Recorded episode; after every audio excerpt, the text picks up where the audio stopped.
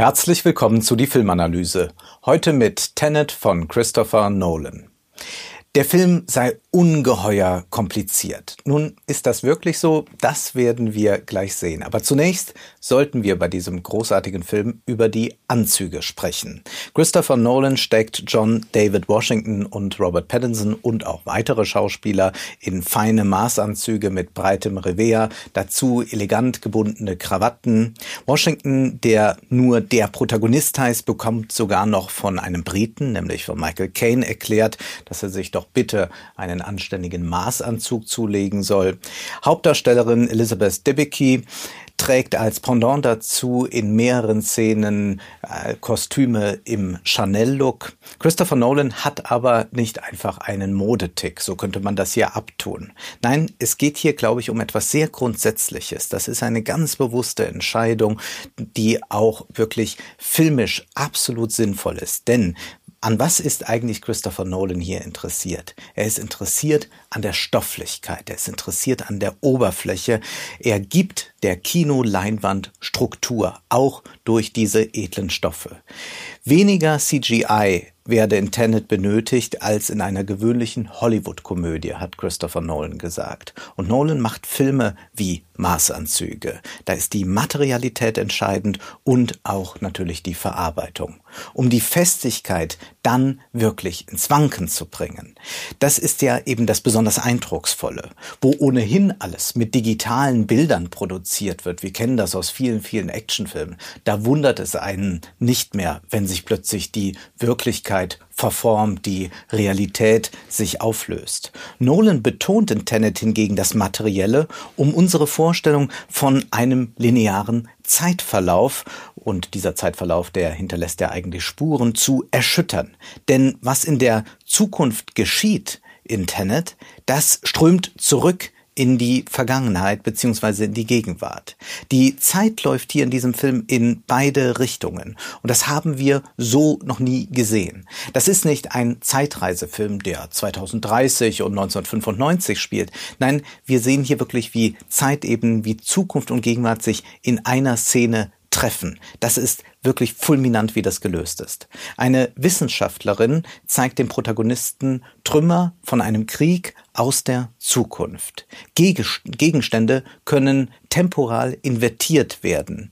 Die Pistole, die der Protagonist dann abfeuert, die feuert keine Kugel mehr ab, sondern sie fängt die Kugel wieder auf. Auch Menschen können invertiert werden. Wir werden in beeindruckenden Szenen sehen, wie Figuren sich durch gegen eine vorwärts laufende Zeit bewegen, durch eine rückwärts laufende Zeit bewegen. Nolan nimmt hier das Vor- und Zurückspulen, das wir aus dem Heimkino kennen und das wir auch hin und wieder anwenden, wirklich einmal wörtlich. Etwas nämlich, was im Kino sonst eigentlich ja nicht geschieht. Da verläuft der Film linear. Aber tatsächlich spielt Nolan mit diesem Effekt des Vor- und Zurückspulens.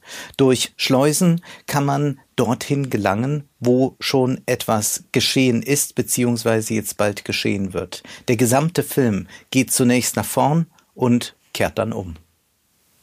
Nicht verstehen, sondern fühlen soll das der Protagonist. Das ist eine Aussage, die wurde in vielen Kritiken kritisiert, beziehungsweise hat man daran sehr schnell festmachen wollen, naja, also Nolan hat da ein Konstrukt geschaffen, das er eigentlich am Ende selbst nicht versteht oder es gibt da extreme Logiklöcher. Nun, wie ist das? Es gibt ja Robert Pattinson, der einen Physiker spielt und der gibt sich auch nicht sonderlich viel Mühe, dem Protagonisten und uns zu erklären, wie eigentlich dieses Verfahren läuft, wie wir denn jetzt dann Zeitlichkeit verstehen müssen müssen. Das wurde kritisiert. Das kann man kritisieren und man kann fragen, ist das alles innerhalb der Filmwelt dann überhaupt plausibel, beziehungsweise verwirrt Tenet den Zuschauer so sehr, dass er eigentlich nur noch damit beschäftigt ist, irgendwie diesen Plot nachzuvollziehen. Manche neuen Verteidiger leisten dem Regisseur meines Erachtens einen Bärendienst, wenn sie sagen, na ja, ohnehin ist ja Nolan ein virtuoser Spieler einfach und ihm geht es eigentlich um das Spektakel, um zu zeigen, was man alles so im Kino Verrücktes anstellen kann, aber man sollte das vielleicht auch nicht ganz so ernst nehmen. Aber ich glaube, wir müssen es ernst nehmen und ich glaube, dass wir auch erkennen können, dass dieser Film da muss man kein Physiker für sein, beziehungsweise ist es vielleicht sogar sinnvoll, kein Physiker zu sein, dass dieser Film eigentlich sehr logisch aufgebaut ist, dass er von einer ganz großen Klarheit ist.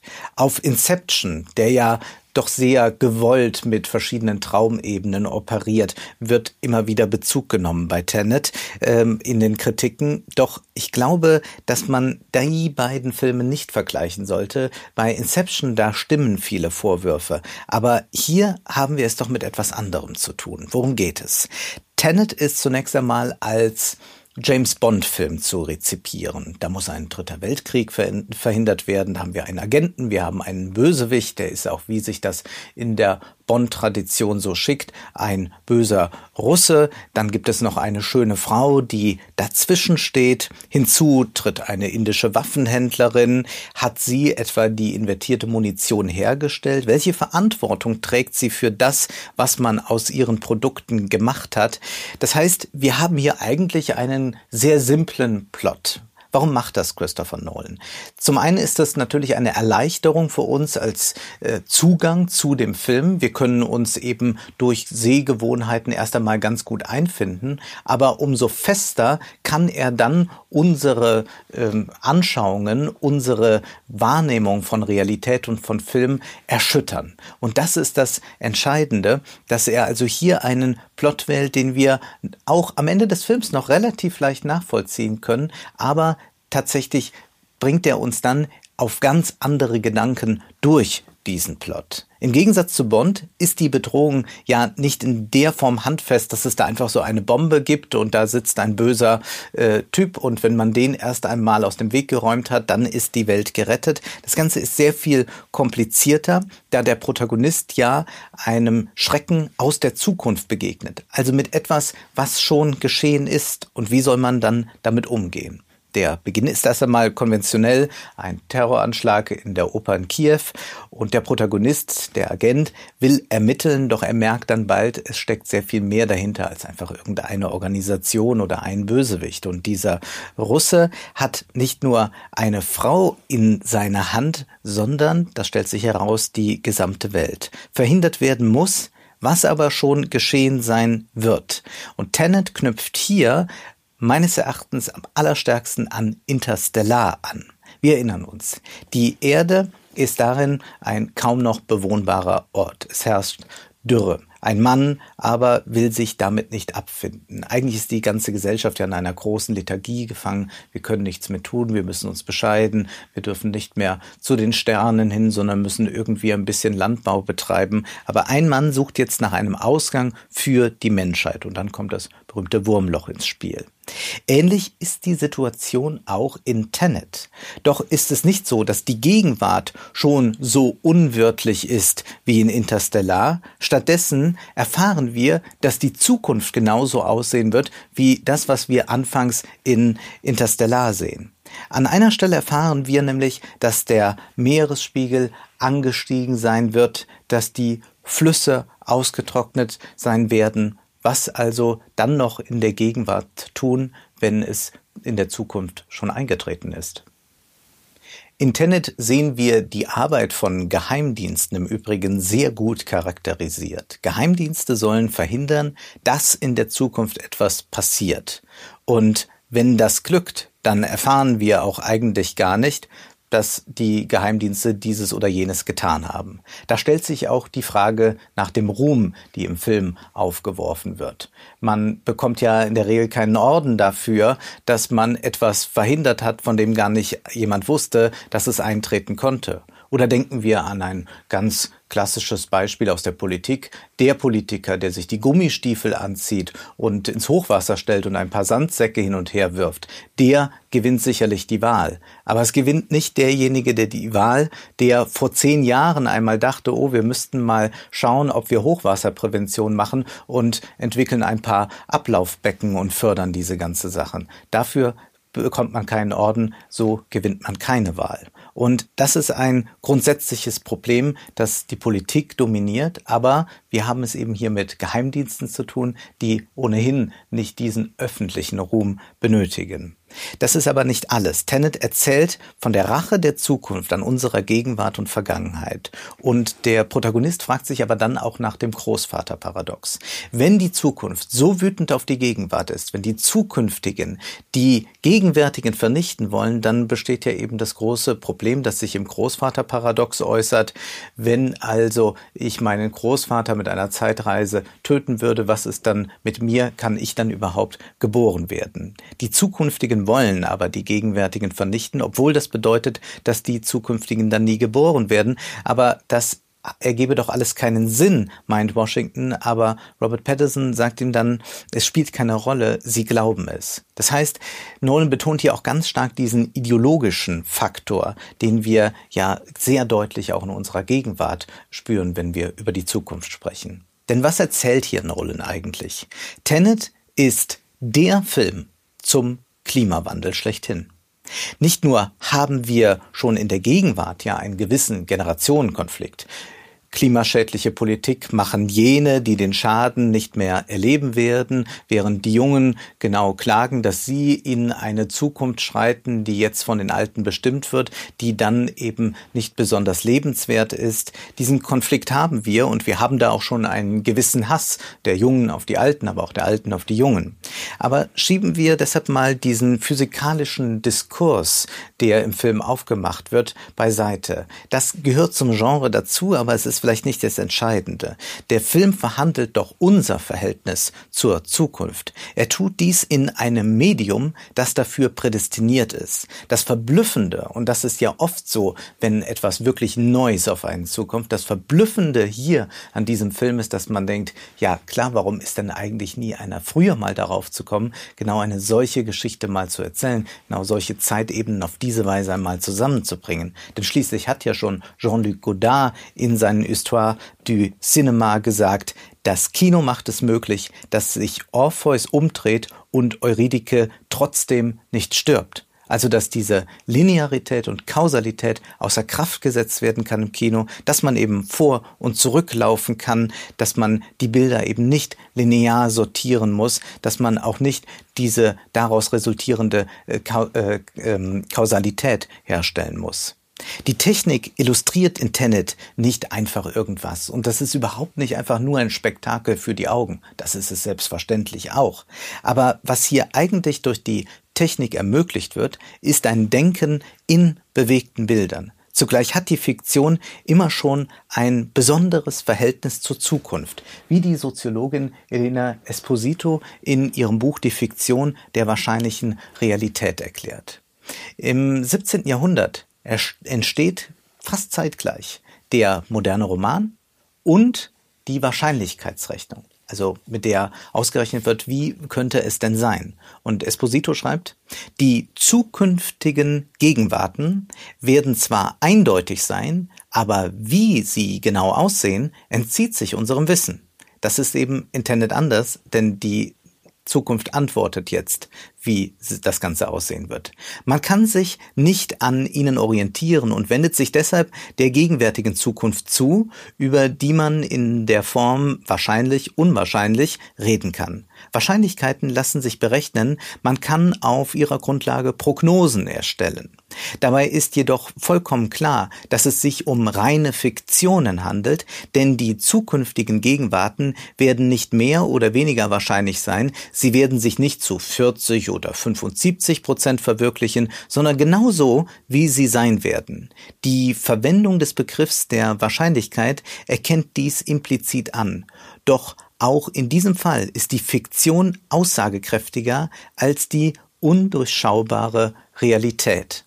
Und das können wir eben auf das Kino übertragen, um unsere Realität, die wir als undurchschaubar äh, wahrnehmen, zu erkennen, gehen wir besser in die Fiktion, ins Kino. Und das macht dieser Film möglich. Die Kunst oder ganz klar gesagt Tenet ist auch ein Bote aus der Zukunft. In Tenet ist die Prognose dabei aber nicht vage, sondern sie ist vollkommen klar. Vollkommen klar ist, was in der Zukunft passiert. Aber wie reagiert man nun darauf?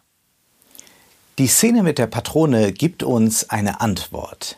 Der Protagonist fragt sich, naja, aber wenn das von der Zukunft kommt, wenn also die Patrone zurückkommt, oder es wird dann auch gezeigt, wie er die Patrone nicht fallen lässt, sondern die Patrone kommt zurück in seine Hand, ist dann nicht alles determiniert. Und die Wissenschaftlerin zeigt ihm dann eine Aufnahme von dem, was er da getan hat und sagt, für die Aufnahme ist es im Prinzip egal, in welche Richtung das läuft. Entscheidend ist immer, dass du es bewirkt hast. Also es ist ein Plädoyer für den freien Willen. Washington und Pattinson diskutieren dann auch, ist es überhaupt sinnvoll, etwas zu tun, aber Nolan ist eben kein Fatalist. Wie in Interstellar ist Tenet eben auch ein Aufruf dazu, aktiv zu werden. Nolan hinterfragt dabei die Ideologie der Innovation. Manche sagen ja, statt jetzt Klimaschutz zu betreiben, brauchen wir einfach innovative Technik, wir brauchen mehr Forschung und dann werden wir schon etwas entwickeln können, das die Vergangenheit bereinigt. Also man sagt, wir können heute mal die Luft verpesten, aber irgendwann wird schon eine Maschine erfunden werden, die dafür sorgt, dass die CO2-Emissionen invertiert werden, also dass die Kugel zurück in die Pistole fliegt. Natürlich ist jetzt Christopher Nolan niemand, der diesen Fortschritt grundsätzlich ablehnt, aber er macht eben sehr deutlich, auch mit dem Bezug auf das Manhattan-Projekt, also wo die Amerikaner die Atombombe kreiert haben, dass das eine sehr sehr heikle Position ist, die man da einnimmt. Und wir wissen das ja auch mit Blick auf den Atommüll, dass man da lange Zeit so dachte, na ja, wir produzieren jetzt mal diesen Müll, aber irgendwie wird man schon was finden, wie der dann entsorgt werden kann.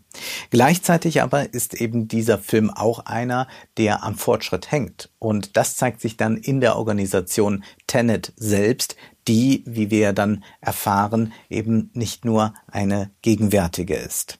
Jedoch rückt die Zukunft ja jetzt auch in Form von extremen Wettern, Dürreperioden und so weiter mit Blick auf den Klimawandel also immer näher. Das heißt, die Zukunft, die rast in unglaublicher Geschwindigkeit auf uns zu. Und in gewisser Weise kann man das auch dann als eine äh, gewisse Verschleierung von Tatsachen betrachten, wenn äh, manche Klimaaktivisten den Tag X bis zu dem unbedingt noch etwas getan wird, immer wieder verschieben. Man hat das in den letzten Jahrzehnten immer und immer wieder getan, auch um den Aktivismus am Leben zu halten. Tenet lädt uns Zuschauer nun zu etwas ein. Nämlich, wir sollen einmal so tun, als sei die Zukunft auch schon präsent. Wir können das selbst ohne eine Schleuse tun. Wir können zum Beispiel das Buch lesen Losing Earth von Nathaniel Rich. Was beschreibt der Autor hier? Er beschreibt, die Klimadiskurse zwischen 1979 und 1989. Und das Fatale ist, wenn man das liest, oder das Traurige, es ist alles schon da gewesen. Man hat es gewusst, man hatte die Prognosen, auch man hatte selbst bei vielen konservativen Politikern diese Erkenntnis, das amerikanische Militär hatte die Erkenntnis. Und so kommt Rich zu folgendem Schluss am Ende. Fast jedes Gespräch, das wir 2019 über den Klimawandel führen, wurde schon 1979 geführt. Das heißt, wir reisen hier zwar zurück in die Vergangenheit mit diesem Buch, wir erleben aber damit auch gleich, wie die Zukunft hier zu uns spricht. Also wir können uns eben zurückversetzen in das Jahr und können zugleich widerspiegeln, äh, uns dahin äh, projizieren, wo wir heute sind und merken eben, wie die Zeiten dann zusammenfallen und wie furchtbar die Situation eigentlich ist. Und das führt dann einen Schriftsteller wie Jonathan Franzen auch dazu, zu bezweifeln, dass wir jetzt es noch schaffen. Wenn wir jetzt alle nur ein bisschen die Kräfte mobilisieren, alle ein bisschen sparen mit äh, CO2-Emissionen, dann werden wir das Klimaziel noch erreichen können. Daran zweifelt äh, der Schriftsteller Jonathan Franzen in seinem Essayband Das Ende vom Ende der Welt. Denn er sagt, Natürlich ist der Klimawandel nicht zu bezweifeln, aber es ist doch eine Illusion zu glauben, dass man ihn noch jetzt ganz schnell stoppen kann. Dafür ist es zu spät. Und er beschreibt eben, in welch verfahrener Situation wir uns befinden. Und er zeigt das eben mit den politischen Positionen, die es zum Klimawandel gibt.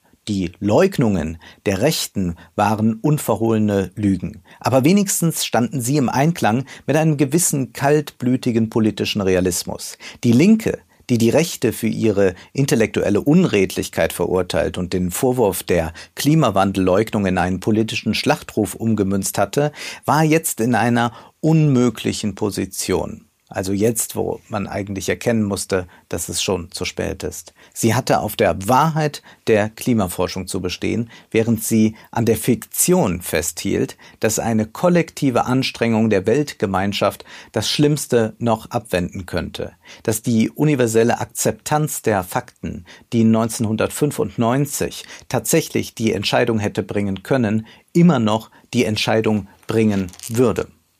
Das heißt, wir müssen erkennen eigentlich mit Jonathan Franzen, dass die Zukunft bereits eingetreten ist, wie auch eben unser Protagonist damit konfrontiert ist. Aber was ist dann zu tun? Müssen wir jetzt sagen, wir sind alle verloren? Keineswegs.